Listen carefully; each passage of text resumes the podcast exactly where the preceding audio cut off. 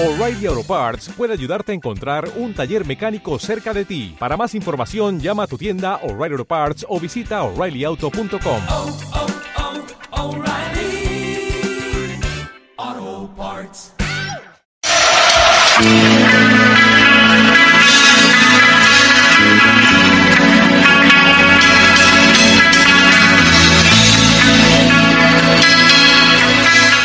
Lo que estaba pasando era Nicolás Rainone con Viento del Sur. Exacto. Sí, vos decías eh, fuera del micrófono que tiene una tipo influencia Lisandro Aristimuño. Sí. Es todo eso, digamos. Sí, sí, Tiene. eh, Nicolás fue uno de los que fue convocado para el homenaje a Cerati, por ejemplo, en el Centro Cultural Kirchner. Tiene, tiene una influencia, tenía una banda de rock, cuando él arranca a tocar en pico, tenía una banda de rock, así que... Ya que estamos con músicos de La Pampa y decís banda de rock, eh, te compartí, no sé si viste los otros días, un video mi, eh, mi amigo Corto Lucero, sí, eh, del comandante Lucero, dijo, eh, sí, está muy buena la banda. con su grupo Satori. Exacto. Sí, sí, está muy buena. donde realmente. hacen un cover, uno de los primeros videos que han subido, hacen un cover de eh, el tema de Fito Él Páez, fue un. Saya, sí, sí, el círculo de va, muy bueno está. ¿eh? El eh, Corto fue un admirador muy notable de, de Fito siempre. Nosotros lo, era motivo de que lo cargáramos en el grupo siempre. Pero bueno, eh, sí es cierto, es otro de los músicos interesantes que tiene La Pampa. Bueno, vamos a ir como hicimos el sábado anterior. Tenemos un audio también eh, para ponerle un poquito de humor de el imitador Martín Bossi, en este caso, después, después, lo eh, imitando a, a Tato Bores, donde justamente uno de los sketches más conocidos y populares de Tato Bores era cuando llamaba y hablaba con el presidente de los Estados Unidos. ¿Se Sí, acuerdan? sí, sí. Sí, en este caso habla con Mauricio. Sí. Eh, está muy bueno porque en realidad, bueno, ya después los oyentes lo van a disfrutar, pero es por la creatividad que tiene Martín para hacer ese tipo de, de imitaciones y, y lo ha armado con todo frases de películas argentinas. Está, en realidad el, el motivo es ese, es resaltar de que no, no pueden desguazar al Inca porque se están llevando puesta toda una gran parte de la cultura nacional, digamos. Esa es la idea. Y haciendo un repaso de lo que ha sucedido políticamente en la República Argentina, vamos a leer esta noticia que dice, Sergio Massa, ¿es opositor? Sergio Massa volvió a apoyar a Cambiemos y la paritaria nacional docente no se trató en el Congreso. Cambiemos logró evitar el quórum con el apoyo del Frente Renovador, Libres del Sur y del bloque Peronismo para la Victoria. Macri se mostró agradecido con Sergio Massa. Sin tener aún una sesión ordinaria en todo el 2017, se convocaron a tres sesiones extraordinarias con dos ejes principales, la discusión de paritaria docente que el Gobierno Nacional se niega a convocar y el tratamiento de la ley de electrodependientes.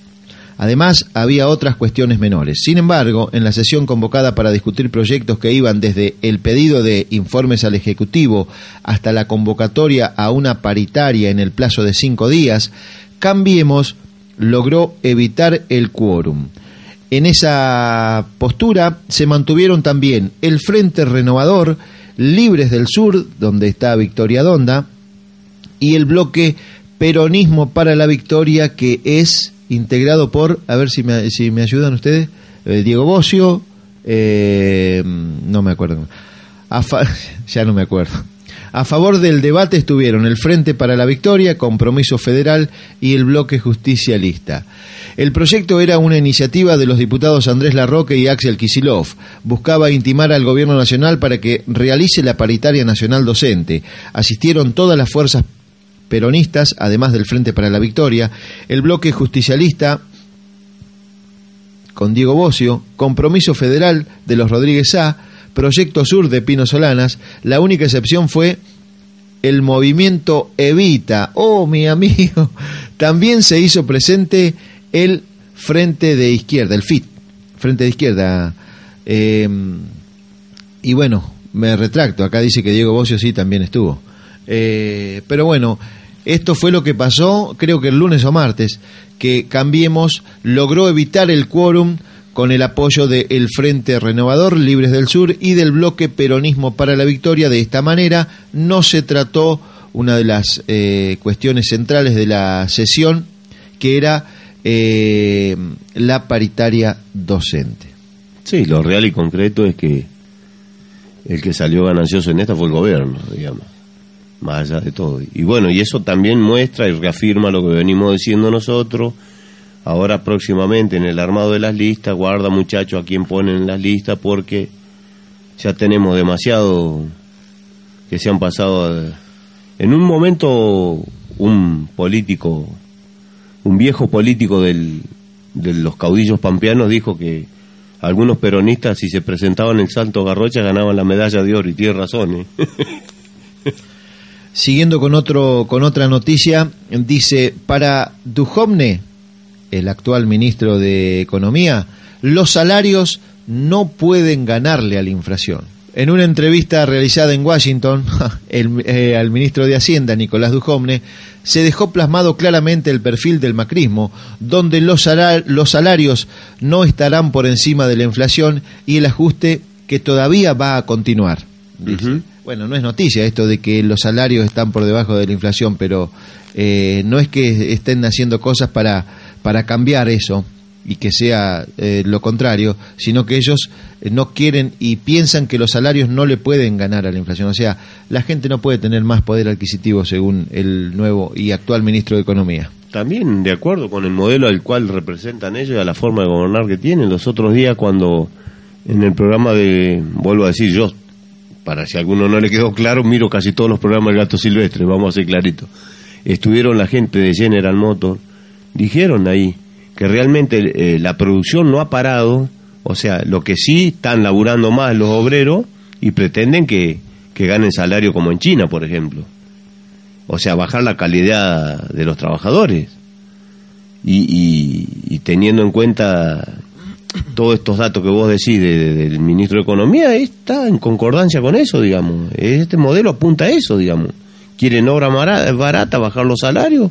Para ellos eh, eh, la inflación se, se enfría o se baja paralizando, bajando lo- los costos laborales, como le llaman entre comillas ellos. Y bueno, es lo que piensan ellos, digamos, es la lógica de- del neoliberalismo. Y después está el cinismo y la hipocresía de Macri en los discursos cuando dice que eh, eh, se está fomentando. Y ayer estaba escuchando un audio, estaba escuchando un audio que lo voy a traer de gente de acá de nuestra localidad que hacía eh, campaña, Ah, sobre el- campaña para por qué tenían que votarlo a Mauricio Macri, donde decían que en el 2015, ¿no?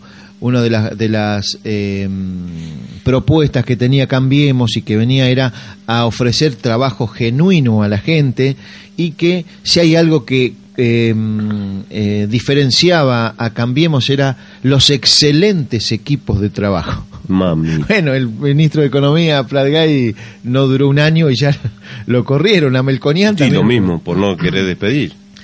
Eh, y ayer en ese sentido estaba viendo otro programa donde habían ingresado 50 mil, eh, esto que tiene que ver con el tema de... ¿De las importaciones? de la- el- claro, y en el rubro del cuero, ¿Mm?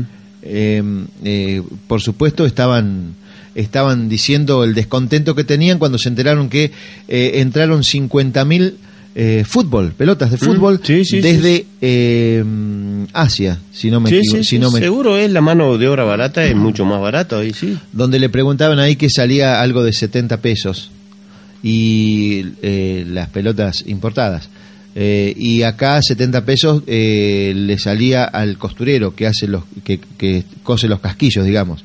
Y que un costo un- de, de una pelota de fútbol se iba a 250 por ahí. Pero si hubiera el gobierno hubiera hecho esta compra a la industria local, ya hubiera salvado el año de, en el rubro del, del cuero, digamos pero ellos eligen a, eh, obviamente, abrir indiscriminadamente las importaciones y estaba diciendo que que estaba eh, pasando uno de los en plena crisis, en plena crisis. A ver, para resumir un poco esto, esto es volver a ver la película de los 90, del menemismo más profundo, esto ya lo vimos, lo vimos y lo dijimos, hasta el hartazgo en las campañas, que los llamaban la campaña del miedo. Esto es el gobierno de Macri, esto es neo- neoliberalismo, capitalismo salvaje, conservadorismo, es eso, es todo eso. Estigmatización del- de los sectores opositores. Luis, nosotros que eh, de alguna manera... em, eh, si los consideran a, a los indios, a lo, lo que dijo el concejal del sur, los trató de negro de mierda. Sí, que gracias a Dios él no tenía... eh, Era bien blanquito, dijo. Sí. Luis, pero nosotros que estamos eh, de alguna manera de cerca con el rubro comercio acá en nuestra localidad, y pero aparte eh, a cualquiera que le, que le pregunten en estos eh, año y medio, dos años, lejos de, de mejorar o de eh, estabilizarse, ha venido, eh, las ventas vienen a la baja. Eh, ayer hablábamos también en mi comercio justo con un, también otro colega comerciante, que decía que había estado en Santa Rosa y la- le había llamado la atención la cantidad de locales cerrados que hay. Que en su momento, al haber más consumo y más, la gente tenía un- otro poder adquisitivo, funcionaban. Pero hay cantidad de locales Bueno, cerrados. pero aparte se ha, se ha dado se ha dado la combinación de eh, este cóctel explosivo, digamos. Se han bajado las ventas y han subido los costos Exacto. Eh, eh, con la electricidad, con la con, con las facturas de, de luz ¿Mm? y eso hace que uno eh, lo sufra, digamos, y que Bueno, pero ahí tenés, eh, los otros días también veía en otro canal, que no es precisamente el C5N, le hacían unos reportajes a la gente de la calle que opinaba sobre los tarifazos y todo lo demás. Y hay gente en Buenos Aires que vive en una nube, de- por no decirlo, o en una burbuja, y decía, sí, lo que pasa es que nosotros estábamos muy desactualizados, dice, por eso. Justifican cualquier cosa, viejo. Después se creen informados. Y son los, lamentablemente, son los idiotas útiles de este sistema. Porque esta, esa gente, la mayoría termina votando a la derecha siempre. Pero yo digo que elijamos un rubro al azar, a ver, eh, en, en las pymes, suponete, en las pymes, eh, desde que está Cambiemos al frente del país, desde que está Macri, si ha mejorado o ha empeorado, y en casi todas las cosas que, va- que, que podamos elegir, eh, se ha retrocedido. A ver, Pero to- esto está más que claro. pero más vale en todos los rubros, salvo a los grandes Yo, una buena, yo pido exportadores de soja y, y a las mineras, que es a los que le sacó la retención, al resto le ha ido peor. pero como dice el compañero Moreno, esas mil familias... eh, la- Sí, la, la- la famosa oligarquía.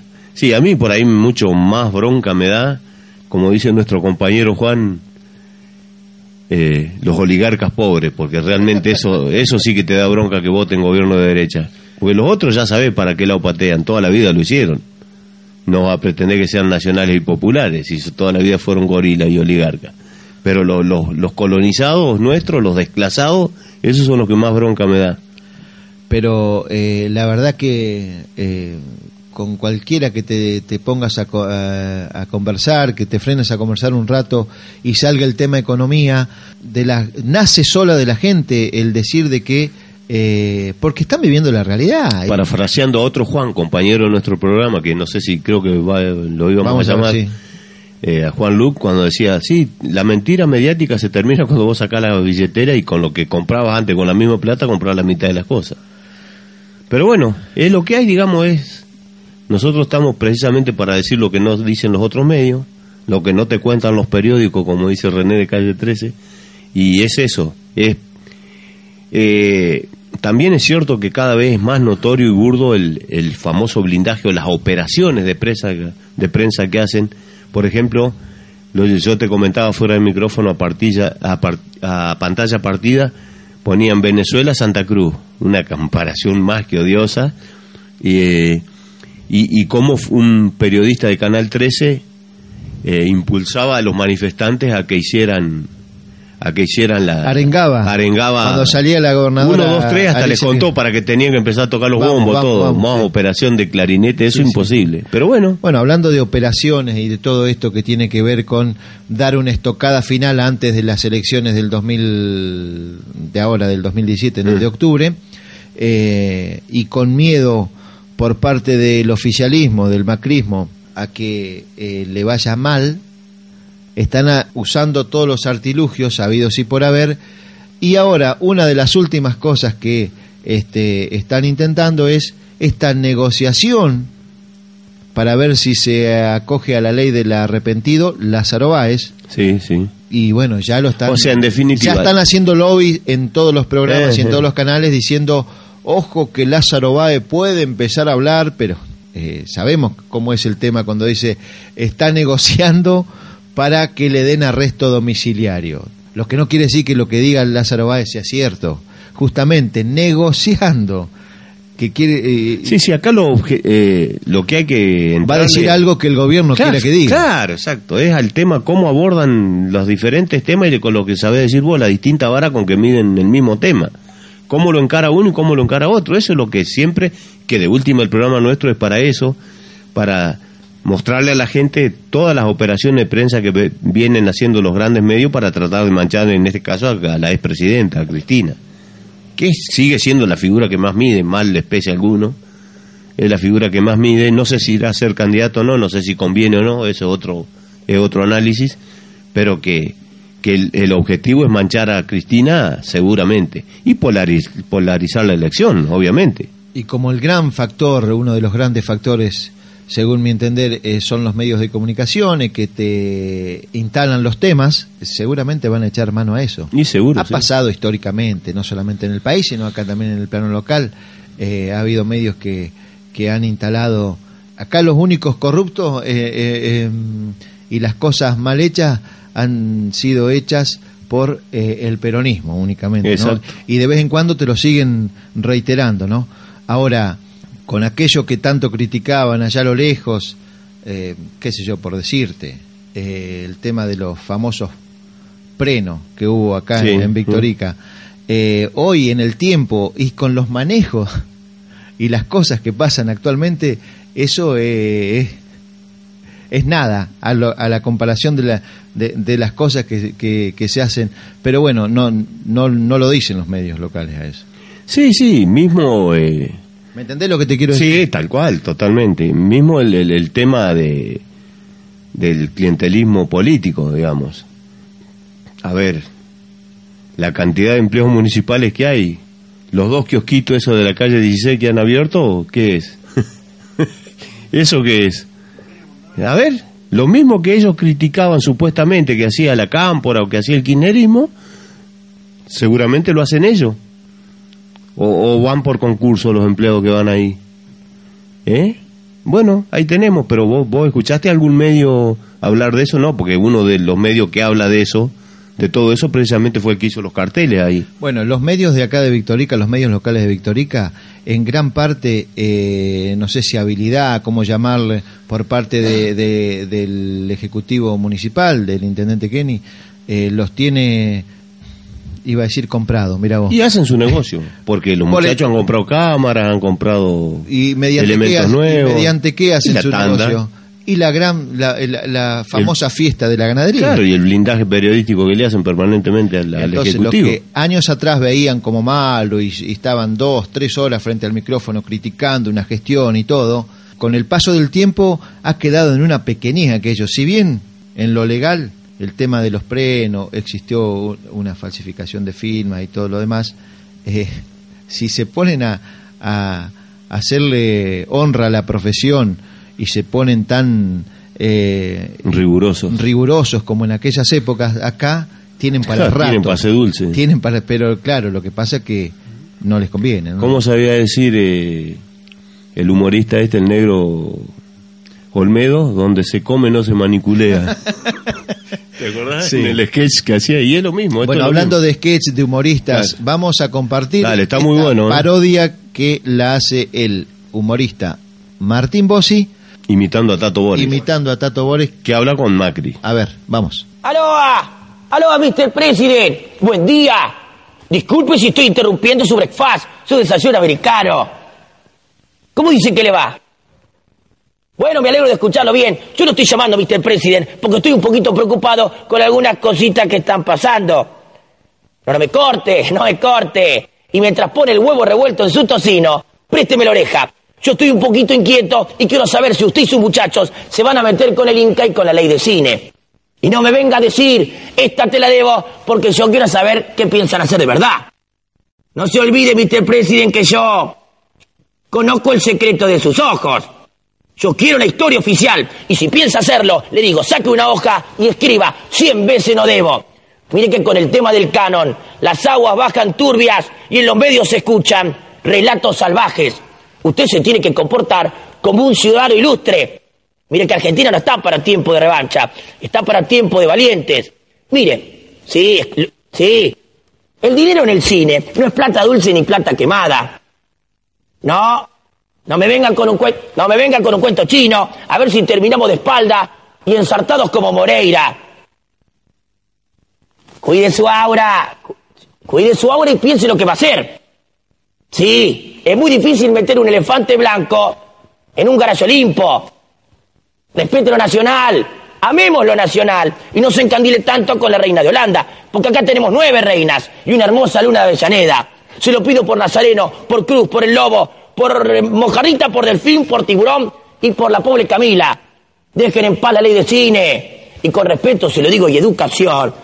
Traten de mejorar la salud, la educación, la economía, la seguridad, porque si no los argentinos, Mr. President, vamos a seguir esperando la carroza. Berbuco, papas fritas, good show, luz, cámara y acción. Excelente. Ah, eh, buenísimo. excelente usando títulos de película. Muy bueno, Eh, muy bueno. Con esto que ha pasado últimamente eh, con el Inca, ¿no? Hablando de los medios de comunicación, de, de dónde nacen las denuncias, eh, salió esto del programa Animales Sueltos eh, con el periodista Feynman, que ni siquiera sabía cuando estaba dando esa noche que dio la primicia de lo que pasaba en el Inca, ni siquiera sabía los nombres y, y los rostros, porque cuando ponían en pantalla decía un nombre y nada que ver, era Robito, no era Caseta, eh, ni sabía, y, de, y lo presentó Fantino esa noche como la gran investigación que ha hecho Eduardo Feynman, mentira, le habían pasado la información desde el gobierno mismo, Exacto, una operación de, de por Abellut. porque ni conocía quiénes eran los tipos. Y, y daba cifras y decía que no se hizo nada. Hay un video en, en internet donde justamente eh, hacen ver de que es claramente una operación mediática para usar el gobierno esa denuncia eh, como excusa para sacarlo a, a caseta.